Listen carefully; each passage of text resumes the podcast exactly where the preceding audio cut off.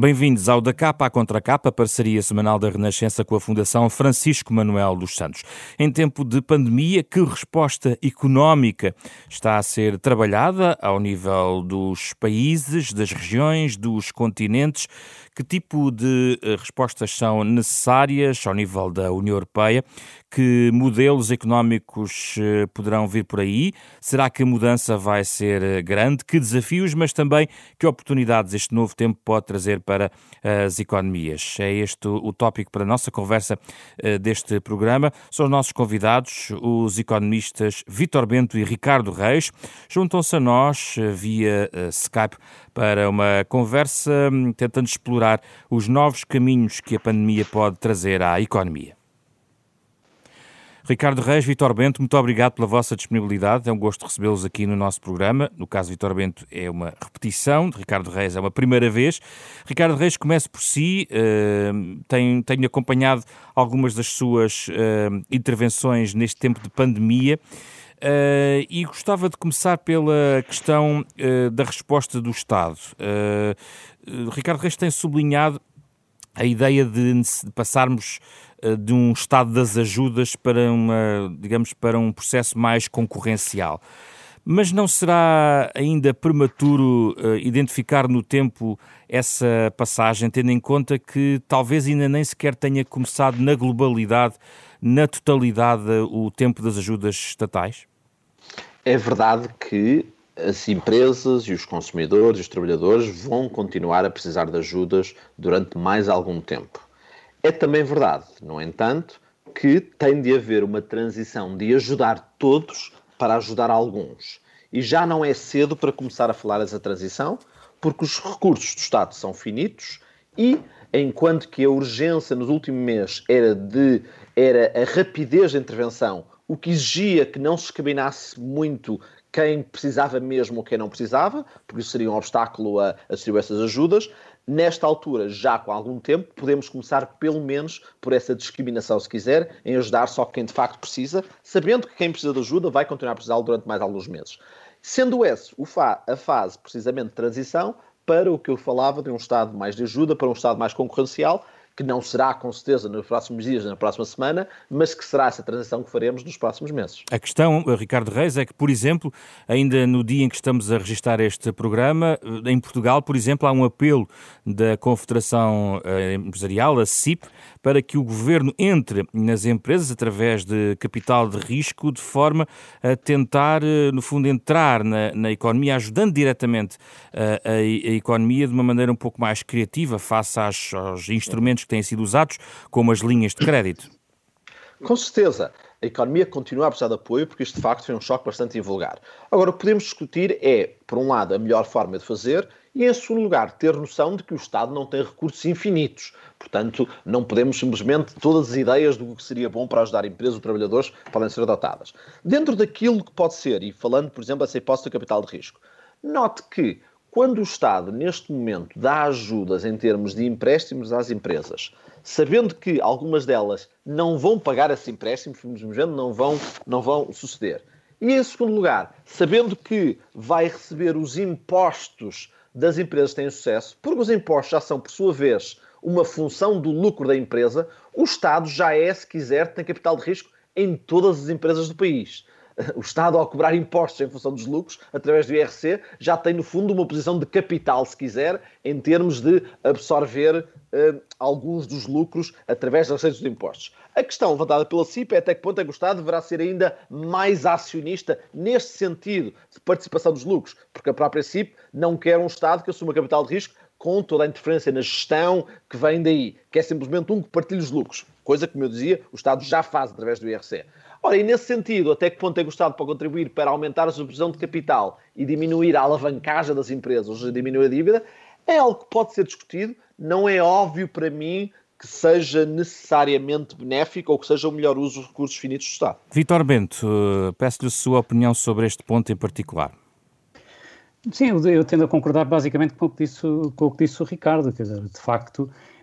se, se houver quer dizer, se há oportunidade de as próprias empresas terem uma, uma atividade sustentável no médio e longo prazo, é razoável que o próprio capital privado surja, porque o capital privado não desapareceu, não desapareceu do planeta. Pode ter havido destruição de capital, nomeadamente por força por aquilo que aconteceu no, no, no, mercado de capitais, terá havido, digamos, uma certa redução de, desse capital, pode haver retração ao risco, mas o capital privado continua a existir e, portanto, é preciso também, eh, as empresas que tenham viabilidade têm que conseguir atrair esse, esse capital privado. Por outro lado, o Estado, na medida em que os seus recursos eh, são finitos, como, os seus recursos, aliás, como os recursos da economia em geral, são todos finitos, mas do, do Estado em particular, tem que ser seletivo naquilo que apoia. E a entrada no capital de algumas empresas, nomeadamente aquelas que possam ter um efeito multiplicador muito grande sobre o resto da atividade e, e em cima das quais depende uma rede de várias outras empresas, pode fazer sentido, como forma, no fundo, de manter a economia sustentável. A questão é depois sair, professor Vitor. Não, não, não, exatamente, porque vamos lá, é, é muito provável que faça um choque destes, haja algumas empresas que, pela vulnerabilidade que já tinham à entrada no choque, sejam irrecuperáveis e, portanto, sejam insustentáveis a prazo. E, nesse sentido, não adianta muito estar a apoiar, digamos, a sua sobrevivência se elas não forem sustentáveis a prazo passado, passado Portanto, o choque. o primeiro critério será, Mas, no fundo, aquelas que têm um efeito reprodutivo na economia, seria isso? Exatamente, quer dizer, ter que ser seletivo e, obviamente, o Estado não pode deixar de ser seletivo, sobretudo nesta fase, como disse o Ricardo, eu concordo inteiramente com isso, terá que, ter, terá que privilegiar aquelas que possam ter um efeito multiplicador mais importante no resto da, no resto da atividade, quer em termos de sustentação de muitas outras empresas, portanto, de, de, de, cuja atividade depende de muitas, muitas outras empresas, quer em termos de sustentação de emprego. Não, pode, não podemos ter a ambição de que o Estado venha a sustentar todas as empresas, e, e inclusivamente todas as empresas que atravessem dificuldades, pela simples razão que isso é impossível. Uh, o mecanismo, Vitor Bento, ainda a questão do mecanismo de apoio estatal. Uh, por exemplo, a Alemanha uh, ajudou uma, forte, uma empresa multinacional, digamos, de base alemã muito importante, como a Adidas, com um valor de cerca, pelas contas que eu tenho, 2.400 milhões de euros através do, do Banco de Fomento Alemão, o uh, KfW, e um sindicato também de, de, vários bancos. Nós não temos, não, não, não, temos, não temos tido este instrumento do Banco de Fomento, foi uma questão que tem sido batida nos últimos 10 anos aqui. Uh, seria possibilidade, eh, algo que pode surgir desta, depois desta crise, a, a criação de um instrumento desse género para carrilar melhor financiamentos estatais na economia? O nosso, o nosso maior problema não é a falta de instrumentos para financiamento, o nosso principal problema é a falta de capital puro e duro.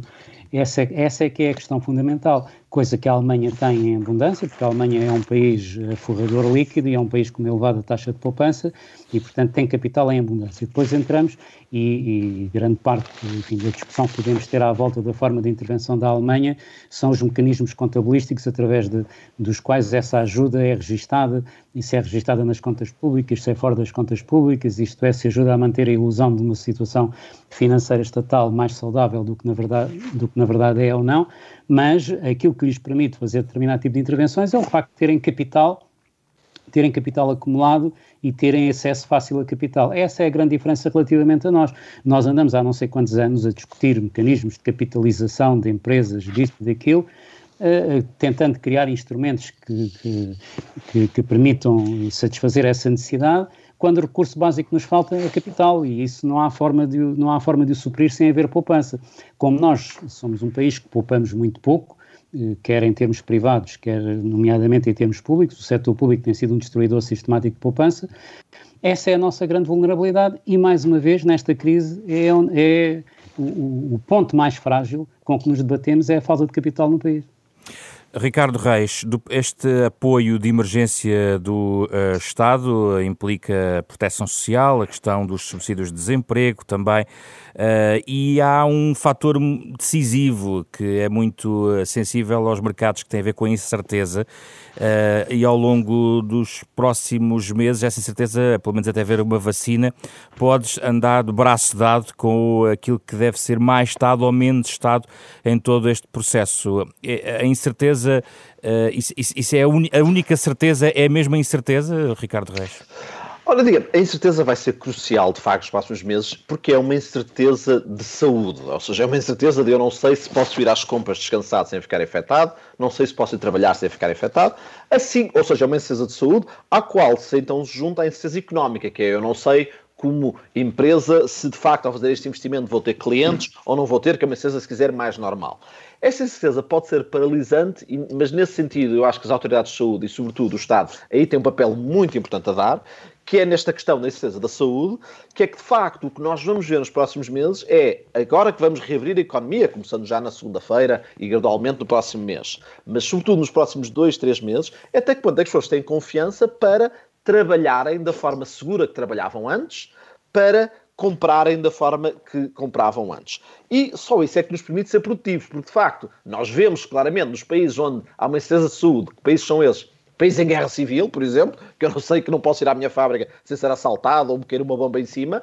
o que se vê é que há um colapso absoluto da atividade económica, porque obviamente que as pessoas estão mais preocupadas em manter seguras do que em produzir uma boa uma boa transição lugar. uma boa transição lugar, sim. para além da incerteza do trabalho de consumo há outra questão e essa sim muito económica e muito importante que é o grande ensinamento do velho John Maynard Keynes de há 100 anos atrás que é que numa situação também de incerteza económica as pessoas vão começar a poupar muito e todos a poupar ao mesmo tempo puxa para uma contração na procura agregada e possivelmente para uma recessão que transforma em depressão. Foi isto que aconteceu na Grande Depressão, na altura em incerteza financeira, não de saúde, e é isto que também temos de evitar nesta altura.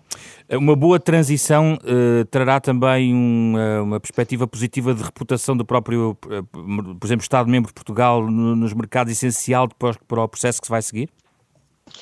Uh, repare, eu estava a falar de incerteza económica, incerteza de saúde e económica e ambas afetando a produção da economia. Há uma questão diferente, que é até que ponto é que, sendo Portugal um país que pede continuar a ter uma grande dívida externa e, sobretudo, também uma grande dívida pública, até que ponto é que os nossos credores continuam a querer financiar o país. Nesse lado, eu estou menos preocupado, pelo menos no curto prazo. Porquê? Um, porque a gestão do IGCP dos últimos anos leva a que as nossas necessidades de financiamento, ou seja, a quantidade da nossa dívida que temos de, re, temos de pagar e reemprestar não é muito grande nos próximos dois, três anos. Portanto, as nossas necessidades de financiamento não são muito grandes. E, em segundo lugar, porque o Banco Central Europeu está altamente ativo eh, para tentar evitar o mesmo erro que fizemos em 2010, quando deixámos que a crise financeira de 2008 levasse a uma crise das dívidas soberanas na Europa em 2010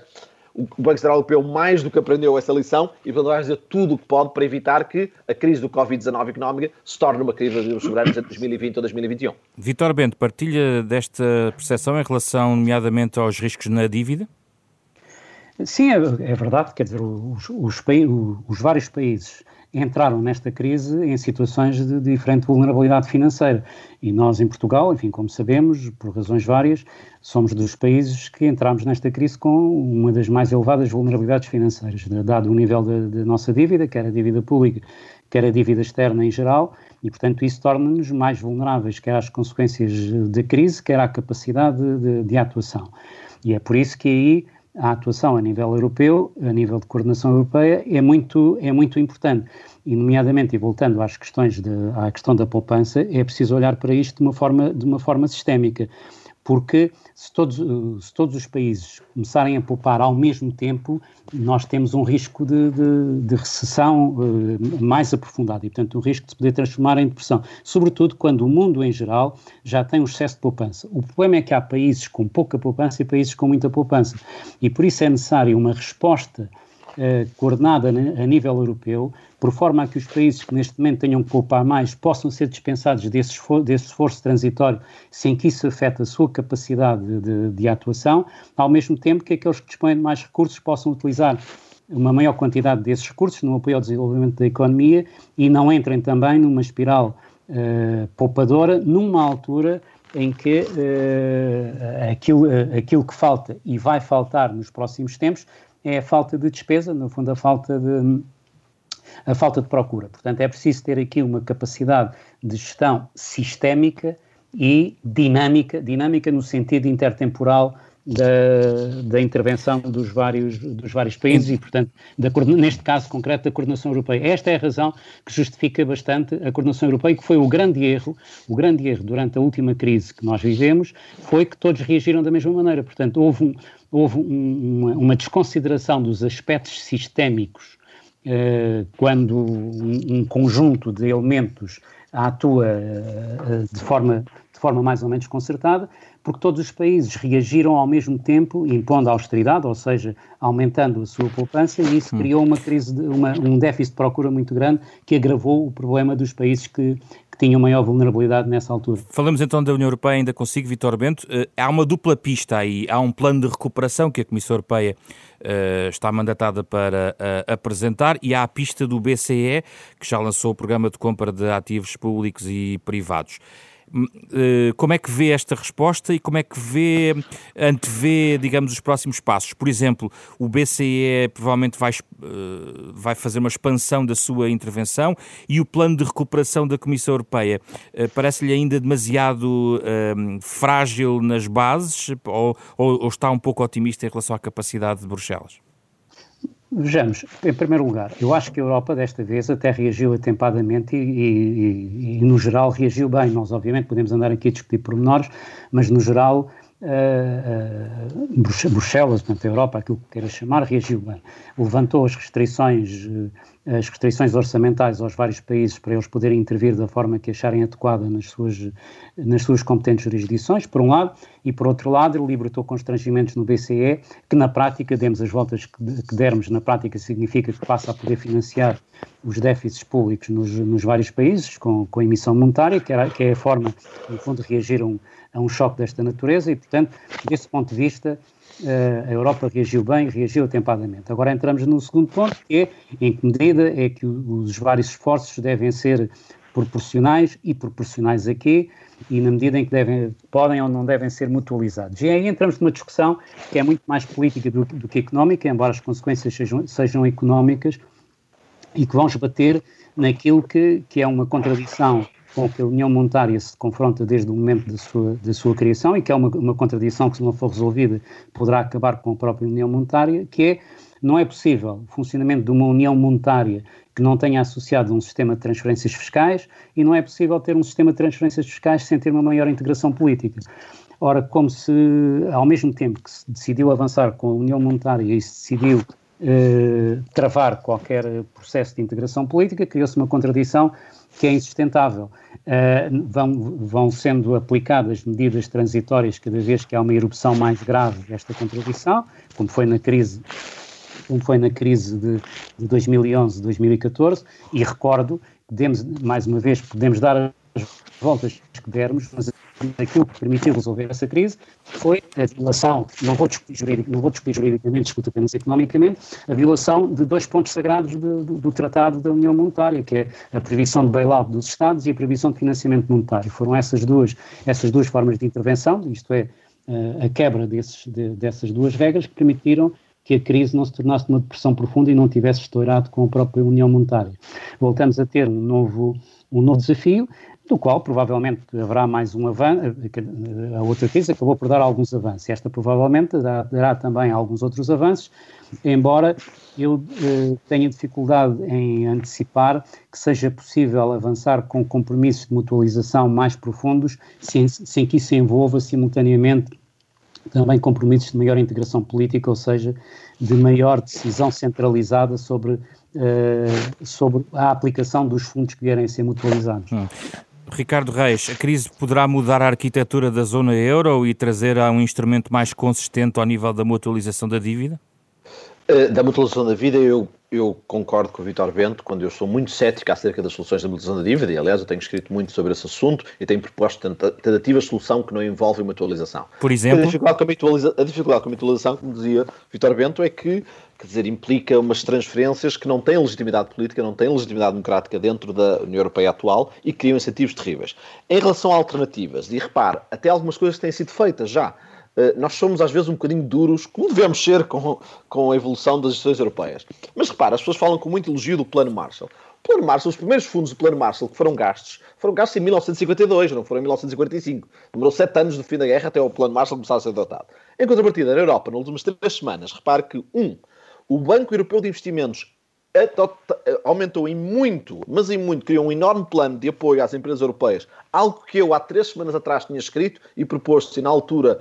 três semanas ou quatro semanas, e muitas pessoas tinham dito, isso é impossível, nunca será feito. Em quatro semanas foi feito. A criação de, dos, do, de um fundo uh, em contingente em termos do desemprego europeu, ou seja, o início de um subsídio de desemprego a nível europeu, começou agora, estava a ser discutido há anos que nunca teria sido feito, em segundo lugar. E em terceiro lugar, mesmo o último compromisso, conseguido pelo Eurogrupo e reportado por Mário Centeno, sobre a criação, possivelmente, de uma dívida europeia que é apoiada não por mutualização de dívidas, mas antes, antes por novas receitas com impostos sobre digital, o carbono e outros, que seriam administrados a nível europeu. Isto são três grandes avanços no espaço de apenas um mês. E às vezes nós somos um pouco duros ao falar de outros. Quais serão outras, no entanto, muito necessárias? O Vitor Bento já falou muito bem da necessidade de algumas transferências fiscais. Eh, eu diria também da criação de um, um, um ativo seguro pan-europeu. Eu tenho escrito muito sobre isso com a proposta dos chamadas Sovereign Bond Backed Securities ou European Safe Bonds, ou seja, algum mercado líquido de obrigações europeias a nível europeu, de forma a permitir que o euro sobreviva na concorrência com o dólar e com o fortíssimo mercado dos treasuries, e também para evitar grandes fluxos de capital dentro das diferentes regiões da Europa. Mas, e aí de facto é, no, neste conjunto de soluções, todas elas caminham de facto para ter de haver maior confiança entre os países, e essa confiança só existe com checks and balances com maior integração política. Portanto, alguns, eu penso que se podem fazer, dar passos graduais, ou estar passos grandes demais, poriam em risco exatamente todo o projeto europeu nessa confiança, mas que todos estes exigem o continuado aprofundamento da integração política, isso é verdade. Mas, novamente, em 10 anos apenas, ou mesmo em 20 anos da criação do euro, a Europa já teve grandes passos e continua a fazê-los, e no último mês deu grandes passos nesse sentido. Olhando para o. Posso claro, Vitor Bento, força. Questões, estas questões europeias, porque eu acho que há aqui dois pontos que, que acho que serão importantes. Uma é que, relativamente à mutualização da dívida, convém ter presente que neste momento já há duas formas de mutualização da dívida que estão em prática. Uma delas é, é, a compra de dívida pelo BCE, que na prática isso corresponde a uma forma de mutualização, na medida em que a dívida fica na posse de uma, de uma entidade que é mútua europeia. E a outra é o mecanismo, o mecanismo europeu de, de estabilização. Portanto, já há, já há duas formas de mutualização da dívida. Por outro lado, grande parte da discussão que tem havido à volta dos, do, dos eurobonds, coronabonds, aquilo que se queira chamar, ou de mutualização de responsabilidades, do meu ponto de vista, tem estado a ser discutida no plano errado. Tentado a ser discutido num plano de moralidade, quando se fazem apelos à solidariedade e apelos, enfim, a deveres de, de, de, no campo moral, porque aí provavelmente vamos ter uma discussão eterna que nunca mais se vai resolver, na medida em que na Europa se confrontam, para usar uma expressão simplificada, confrontam-se dois tipos de moralidade. Há a norte a moralidade do Antigo Testamento, em que todo o mal terá que ser castigado independentemente das consequências e os, e os pecados são irremíveis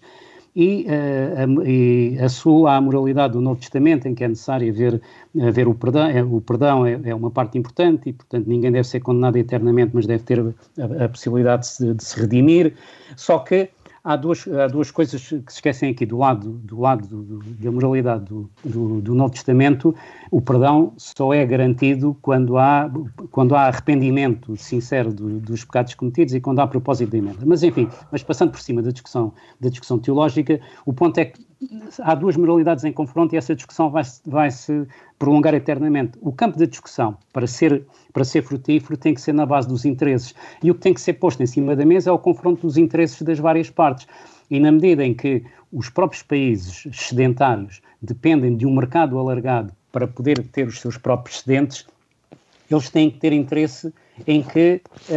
a, a, a, economia da zona euro como um todo não se contraia e, portanto, têm que ter interesse no seu desenvolvimento. E, portanto, os países que, enfim, que querem fazer apelo a, a, ajudas mais substanciais, eventualmente a transferências, têm que conseguir fazer, têm que conseguir basear a sua argumentação num argumentário de interesses e não num argumentário moral. Uh, Ricardo Reis, como é que é possível uh, a União Europeia e a economia da zona euro uh, passar esta fase sem aprofundar a dependência em relação a empresas estrangeiras? Bruxelas está preocupado com investidas da China, aproveitando esta pandemia. 35% dos ativos do interior da União Europeia estão nas mãos de empresas estrangeiras. Isto remete-nos já para uma discussão mais global sobre a economia. Gostava de ouvir sobre isto. Não é claro que esta crise vá de alguma forma aprofundar essa questão. Eu penso que a questão, eh, essa questão que Bruxelas levantou, não é causada pela crise. Antes, a crise foi um pretexto para que essa preocupação que já existia de fundo e já há algum tempo se tenha agora, digamos, um pretexto para se refletir e para levar a, e para levar a alguma resistência ao investimento chinês. Portanto, não é, não é claro para mim que esta crise o faz, até por, eu, eu enfatizo isso, até porque, um, as duas consequências imediatas da crise serão, um, como, como, diria, como dizíamos aqui há pouco, quer eu, quer o Vitor Bento, uh, o aumento da poupança, o que significa menos dependência de capital externo. Em segundo lado, a segunda consequência da crise será possivelmente uma, uh, um certo retorno de algum do offshoring para dentro da Europa, de forma a diversificar as cadeias de produção e estar menos dependente de uma região que possa ser afetada por uma doença. Portanto, quer um, quer o outro efeito, até levarão a a economia privada, sem qualquer intervenção estatal, na minha perspectiva, até provavelmente a diminuir esse investimento chinês. Partilha Agora, deste... sim, há sim, uma diga. questão de fundo que é até que ponto é que nós devemos deixar alguns ativos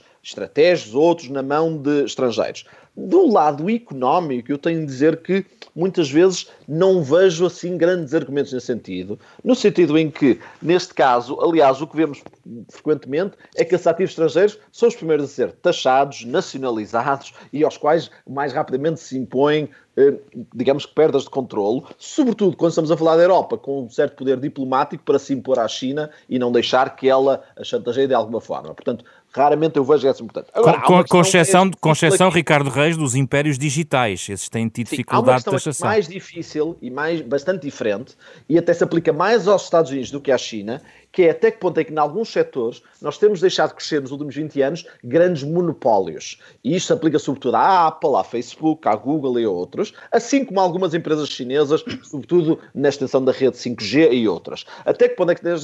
nós temos deixado que se estabeleçam monopólios a nível mundial que países ou blocos, mesmo com a força da União Europeia, têm depois dificuldade em lidar porque não têm essa escala mundial para combater. E, portanto, antes que isso aconteça mais, talvez seja esta altura, de facto, para olharmos para essa questão e para começarmos a responder a elas, até que ponto é que nós podemos ter um mercado concorrencial com produtividade, porque nos últimos 10 anos o crescimento de Silicon Valley de algumas empresas coincidiu com um grande declínio na produtividade, talvez porque, exatamente por serem tão dominantes, essas empresas não têm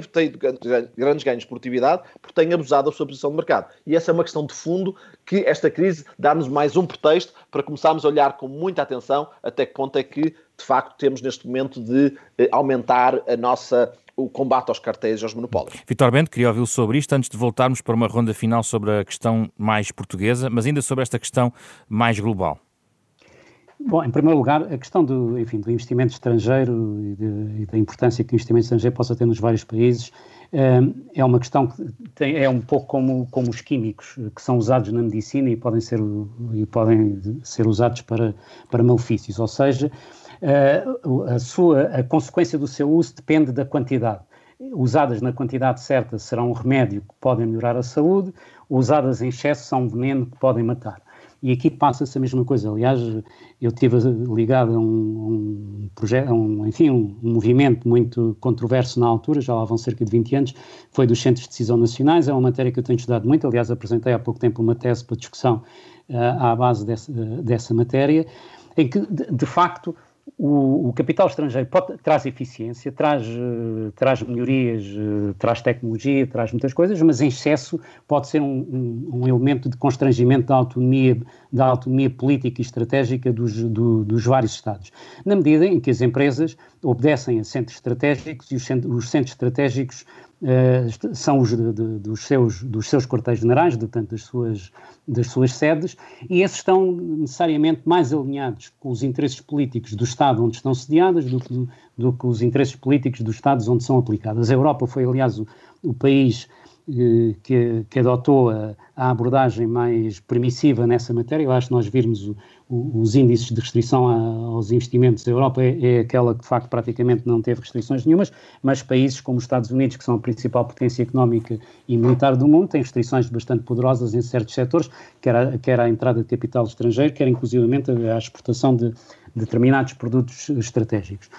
A Europa agora de repente acordou, de facto, para essa sua vulnerabilidade, até porque de repente também acordou para o facto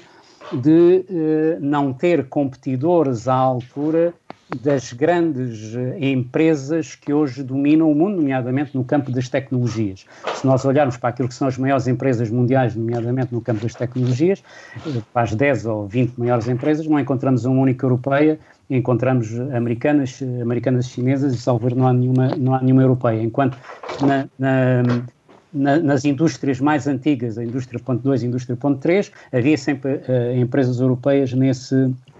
nesse, nesse, nesse intermédio. E a Europa está claramente a perder, a perder essa, essa corrida e daí que neste momento começa a haver um, uma, um equacionamento da abordagem uh, ao capital estrangeiro e de ligar também aos interesses políticos que a componente económica possa ter associada, porque nós convém ter presente, aliás, eu acho, acho que até o Financial Times que também trazia um artigo sobre essa matéria, a eficiência não pode ser o único critério da vida. Uh, vou convidar ambos a olharmos de novo para Portugal e em relação àquilo que poderá uh, ser o, a mudança, alguma mudança da, na estrutura económica portuguesa baseada nesta pandemia. Ricardo Reis, as pessoas provavelmente não vão viajar tanto e nós temos uma economia uh, que tem acelerado bastante à custa do turismo. Ainda assim, há aqui oportunidades no meio de todo este lado negro que aparentemente domina as, as linhas fortes da atualidade económica em relação a Portugal? Com certeza que há oportunidades. Em primeiro lugar, de notar que todas essas previsões sobre como a economia vai mudar são altamente falíveis. Quer dizer, tanto é possível que as pessoas vão viajar menos daqui a 12 meses, como é possível que o vírus esteja controlado e as pessoas vão antes viajar tudo o que não viajaram este, este, este, ano. Portanto, é preciso, antes de mais, enfatizar que há imensa incerteza neste tipo de previsões e, uh, portanto, e ter o devido cuidado. Mesmo assim, em termos de oportunidades, repara, em termos do turismo, uh, talvez haja um declínio a nível mundial no turismo, mas, sobretudo, em resposta a uma crise como esta, pode haver também uma grande reorganização do turismo em termos de destinos. E, nesse lado, tendo em conta que aí está, estamos num ambiente de incerteza e incerteza de saúde, o facto de Portugal ser quer dizer, surge muitas vezes aqueles ganhos como o terceiro país mais seguro do mundo, ou o quinto país mais seguro do mundo, ou, ou percepcionado pelo menos o turismo seguro, pode ser que nós ganhemos nesse sentido. E, e, e, no sentido em que lidamos bem com esta crise de saúde, isso ainda mais leva até que ponto é que reforça a nossa imagem de país seguro. Em segundo lugar, Portugal, em termos de turismo, nós temos tido um tipo de turismo que não sei bem se é turismo, se é imigração, onde temos muitos, digamos que idosos de França e do centro da Europa que vêm para Portugal porque nós temos um bom sistema de privado de saúde e boas condições para uma pessoa se formar. Ora, sendo em conta que esta é a população de alvo de risco do Covid-19, os incentivos para se mudar para um sítio seguro e confortável nos últimos anos da sua vida, se quiser, ou pelo menos para viver a sua reforma, são ainda maiores. E, portanto, também pode-se ver um, podemos imaginar um cenário em que daqui a 6 meses, 12 meses, ao mesmo tempo que há menos turismo, há muitos mais reformados alemães e franceses que se querem mudar para Lisboa ou para o resto do país e beneficiar de bons seguros privados de saúde e outros. Portanto, isso também é uma segunda oportunidade que, pode, que eu posso adivinhar que aconteça. Mas em terceiro lugar, é importante,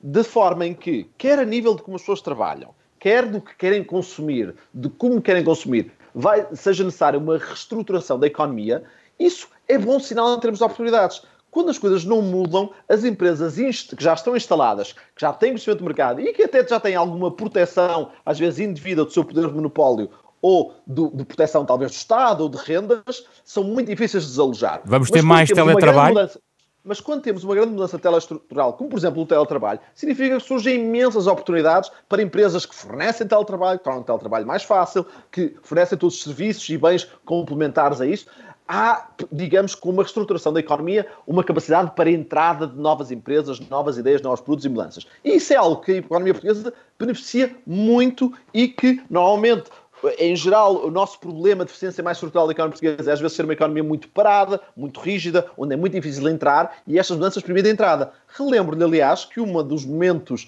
de grande revolução na economia portuguesa foram no período pós-1986, em que com a entrada na comunidade europeia houve novamente uma necessidade de mudanças reestruturais na economia portuguesa e é aí que temos a entrada de uma série de novos grupos e novos produtos que ainda hoje perduram. Desde então não tínhamos ainda um choque semelhante e temos atendido uma certa estagnação da economia portuguesa nos últimos 20 anos, com pouca entrada de novas ideias, novos produtos, novos grupos económicos. Talvez esta crise seja um pretexto para fazer. Não digo que assim seja, mas acho, mas, mas quero apontar que às vezes alguma disrupção, para usar um tema que é popular mais nos hum. meios da gestão,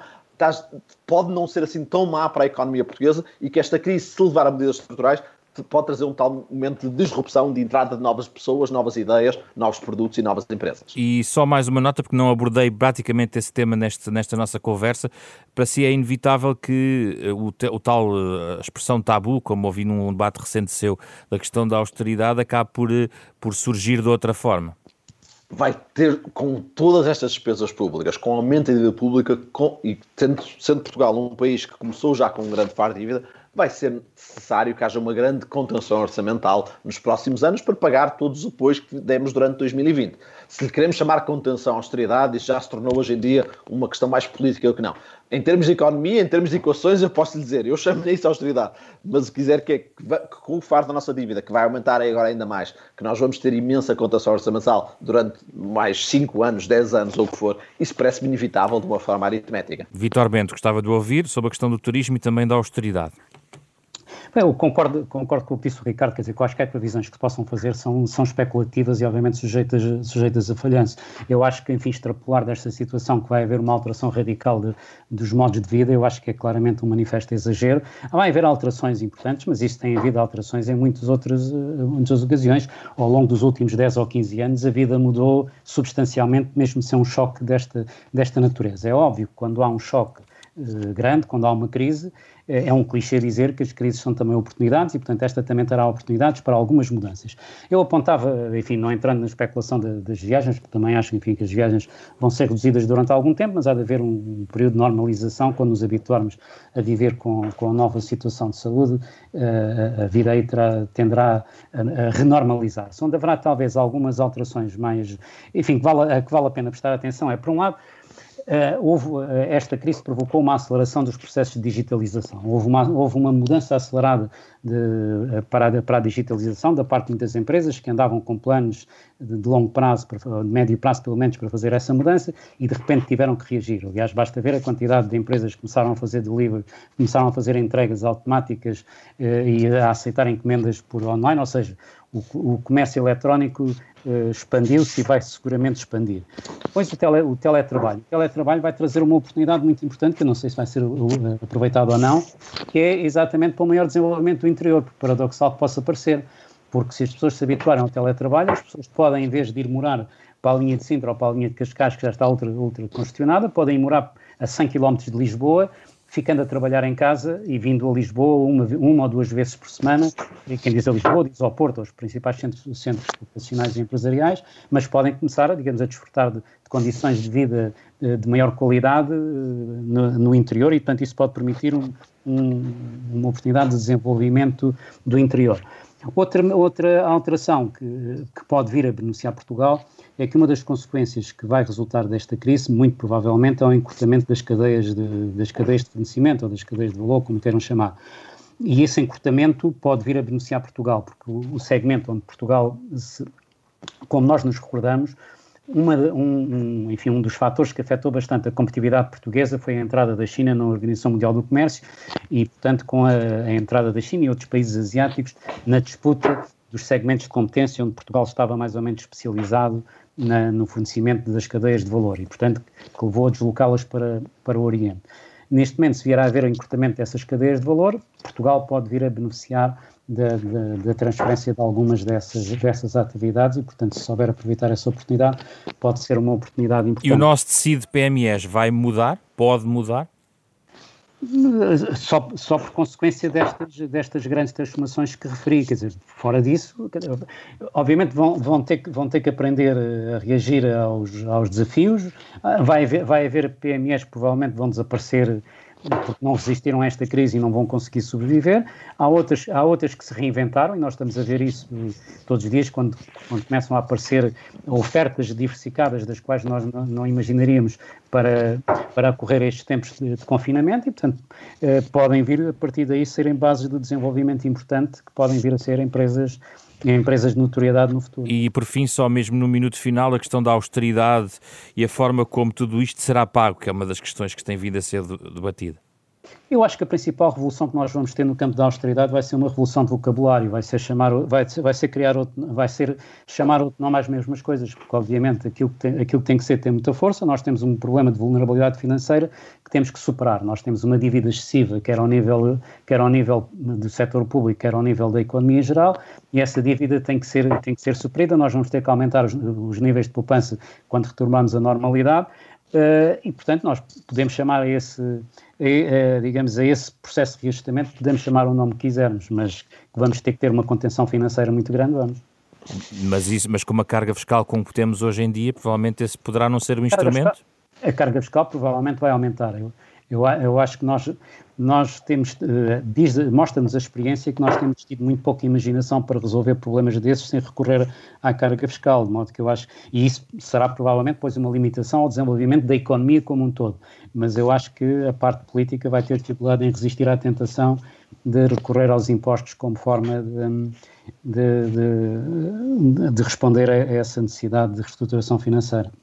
Ricardo Reis, Vitor Bento, muito obrigado pela vossa disponibilidade nesta reflexão sobre a economia e a resposta económica à pandemia. Os nossos convidados desta semana no Da Capa à Contra Capa, um programa da Renascença em parceria com a Fundação Francisco Manuel dos Santos, para emitir todos os sábados de manhã, mas também disponível em podcast eh, através das plataformas digitais habituais e em rr.sab.pt. programa com o genérico original de Mário Laginha, esta semana com Rui Glória, André Peralta, Ana Marta Domingos e José Pedro Pedro Frazão. Pode voltar então a ouvir este programa e na próxima semana cá estaremos para debater este outro tema, a dominar a atualidade, mas sempre um, com um debate aberto em relação aos temas que dominam os nossos dias.